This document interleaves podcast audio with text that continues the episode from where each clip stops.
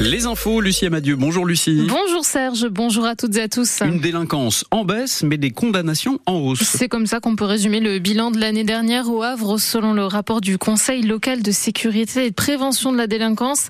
Cette instance rassemble la mairie, la sous-préfecture, le parquet et le commissariat. Les cambriolages et les vols reculent, mais pas le trafic de drogue.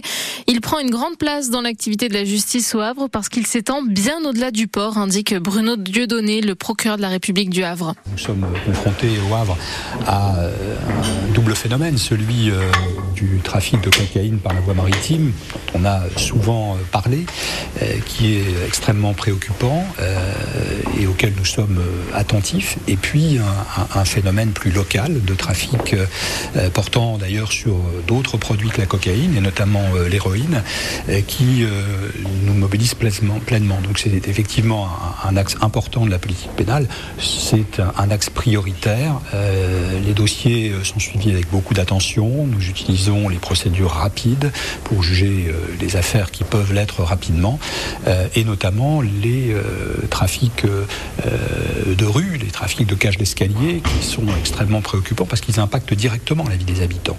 Et donc nous tâchons de donner des réponses pénales rapides et adaptées pour lutter contre ce phénomène. L'année dernière, 59 trafics de drogue ont été démantelés au Havre. C'est le deuxième adjoint de la Bouille, au sud de Rouen, qui a donné l'alerte. Avant-hier, il se promenait avec son chien au bord de Seine quand il a aperçu un corps dans l'eau. Le cadavre d'une femme a été sorti de la rivière par un zodiac à une dizaine de mètres du quai Hector Malo en face de la place Saint-Michel.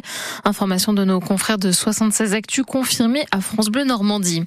Deux magasins de vêtements en centre-ville de Rouen tagués dans la nuit de vendredi à samedi. Deux des insultes ont été peintes sur ces boutiques rue Saint-Nicolas. Ces inscriptions antisémites ont été retirées par les services de la ville qui viendront repeindre les murs la semaine prochaine. Son état n'était pas compatible avec la garde à vue. L'homme qui a attaqué trois personnes avec un couteau et un marteau hier matin à la gare de Lyon à Paris est désormais pris en charge à l'infirmerie psychiatrique de la préfecture de police de la capitale. La piste terroriste est donc écartée pour le moment. La victime la plus sérieusement blessée, un homme touché à l'abdomen, est toujours hospitalisé avec pronostic vital engagé. Une centaine de policiers municipaux ont manifesté hier après-midi devant la préfecture de la Seine-Maritime à Rouen. Ils demandent une revalorisation de salaire alors que leur mission augmente de plus en plus. France Bleu Normandie, 10 heures de attention. La billetterie pour assister au match entre le FC Rouen et l'AS Monaco ouvre en ce moment. Seulement pour les abonnés. Si vous ne l'êtes pas, il faut attendre demain, 18h ou mardi.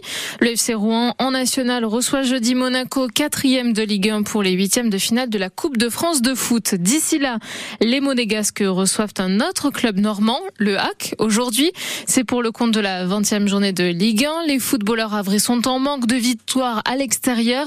La semaine dernière, ils ont fait un match nul 3-3 contre l'Orient. Il faut en tirer des leçons, estime l'arrière gauche Avré Christopher Opéry. On aurait bien évidemment aimé emporter les trois points. Voilà, ça s'est pas fait. Euh, maintenant, l'objectif, c'est toujours d'aller euh, d'aller chercher ces trois points à l'extérieur où on a du mal. Bah, bien évidemment, c'est ce qu'on recherche euh, à chaque match. Hein. On veut toujours mettre l'intensité, l'agressivité. Et je pense que c'est quelque chose qu'on doit doit doit améliorer. Et et j'espère que ça arrivera ce week-end à Monaco. L'AS Monaco contre le c'est à 13h. On vous fait vivre toute la rencontre dès midi 45 sur France Bleu Normandie avec Théophile Pedrola et François Manoury.